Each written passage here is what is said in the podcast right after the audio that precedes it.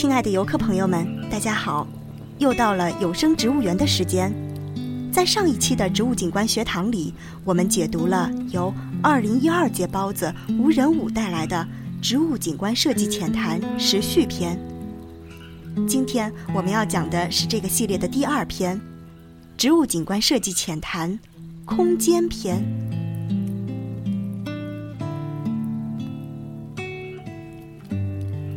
在园林中，以植物为主体，经过艺术布局，组成各种适应园林功能要求的空间环境，称为园林植物空间。要实现合理的营造植物空间，就应该要做到以下的五点。第一点是丰富空间的形状。植物空间的形状是空间感知的重要因素。公园绿地以以自然式的植物景观为主。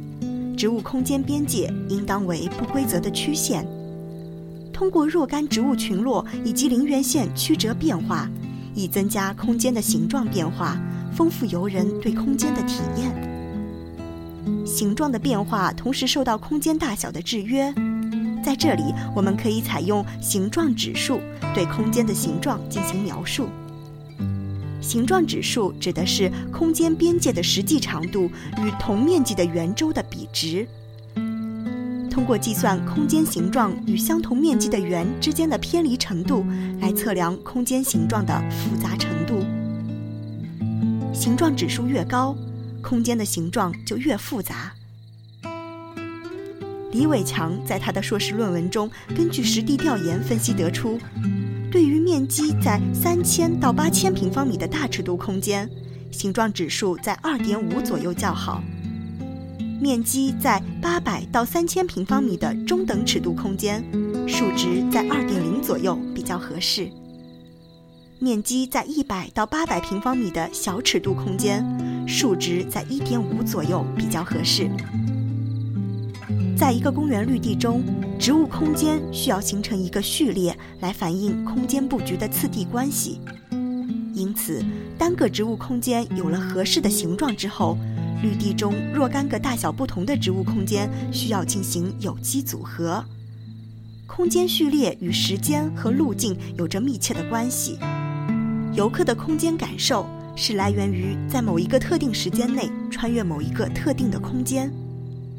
在设计中，要根据场地的现有条件，从整体上协调好各个空间之间的关系，以形成主次分明、抑扬顿挫、变化统一的空间序列。植物空间的组合方式主要有串联式、组群式以及两种方式的综合。在几何对称式的园林中，经常用到串联式。植物空间常常沿着中轴线步步递进。组群式常在自然式园林景观中出现，如杭州的太子湾公园。从主入口进入，是由乐昌含笑、日本樱花加桂花无刺狗骨群落形成的障景，随后进入望山坪空间，接着沿着由鹅掌丘作为竖向植物空间引导的小路，进入枇杷洲空间，再穿过一段由枫香、麻里。香樟等植物组成的杂木林，便进入了逍遥坡空间。整个空间序列抑扬顿挫，有起有伏，变化丰富。第二点是营造宜人的尺度。所谓的尺度，就是空间构成要素使人产生的感觉，是空间的整体或局部给人的大小印象与其真实大小之间的关系问题。宜人的园林植物景观空间尺度，有助于激发人与人、人与外部环境之间的交流。园林植物空间尺度侧重于空间构成要素的尺度的匹配关系，以及与人的观赏、坐气等行为活动的生理适应关系。空间尺度只有通过尺寸、比例，并且借助于人的视觉、心理等诸多因素，才能创造出良好的空间效果。宜人的环境、和谐的体量和形态，在公园绿地中，根据场地的要求，应当营造不同尺度的植物空间，从而满足不同的功能需求。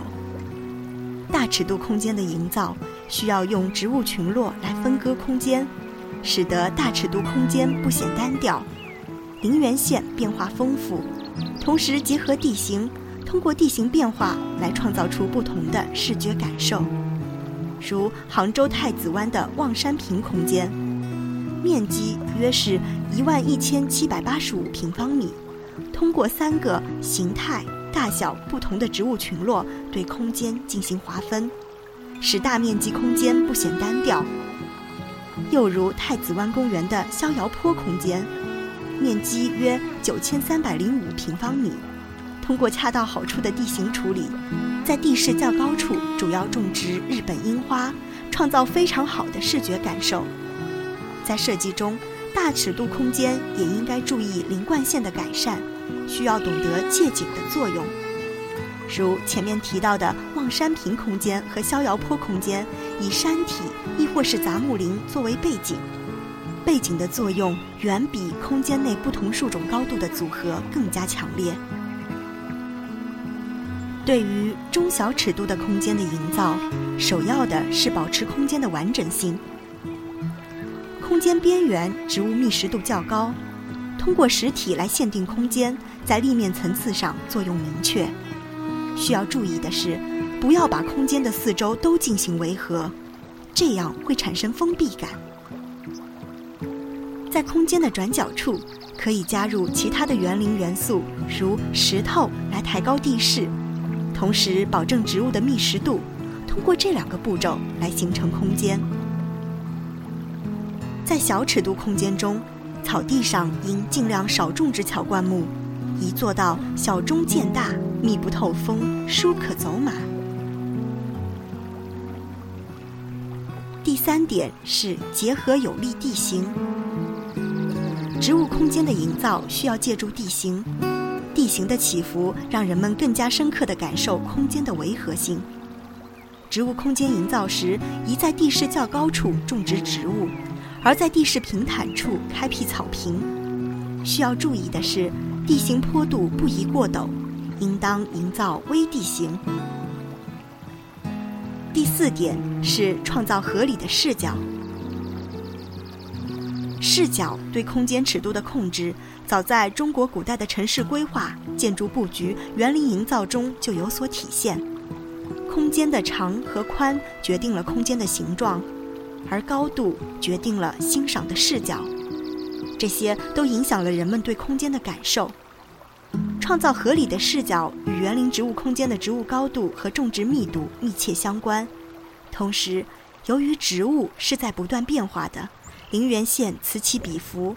植物空间的长、宽、高也是不断变化的。我们通常会用 DH 比来探究空间的视角。对于大多数学习园林景观类和建筑规划类专业的人来说，DH 比一定不是一个陌生的概念。它指的是视距 D 和空间的维和物的高度 H 之间的比值。这一理论在探究园林植物空间视角时同样适用。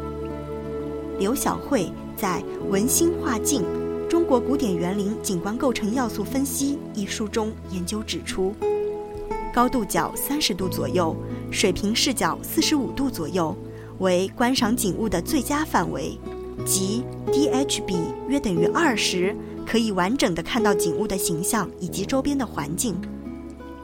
在 DH 比等于一到三的范围内，空间和景物之间的关系比较和谐。但若是小于一，则易产生封闭压抑之感；若是大于三，则易有空旷之感。在空间营造时，应当根据空间的尺度以及主要的观赏面，来确定植株的高度以及观赏的视距。植物空间视角的确定，还需要综合考虑视域范围。在植物空间的一定视点的视域内。可视范围内的景观是有限的，随着视点的变化，植物空间以及空间景观也随之变化，从而获得不同的视觉感受，这便称作不移景异。如杭州太子湾公园的逍遥坡空间，随着游人视点的移动，欣赏的景色各异，产生丰富多变的景观体验，是植物空间设计的经典案例。最后一点是强化空间特色。人们对于园林植物空间的感知是通过视觉对植物的形体轮廓进行观察，给大脑提供多个部分的信息，然后再通过知觉的组织联想而形成的。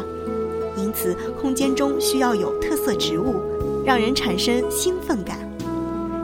对于一个公园绿地来说，需要有其特色的植物景观，而植物空间特色则是这个公园绿地植物景观特色的体现。植物的空间特色是在一定的时间、地域和文化因素的作用下，植物选择和配置的综合体现。因此，需要注重植物种类的组成及其观赏特性，使之成为一个公园的特色，甚至成为一个城市亦或是一个地区的植物景观特色。例如，杭州花港观鱼的雪松大草坪，以雪松和日本樱花为主题树种。确立空间特色，历经六十余载，现在已经成为了杭州的著名景点。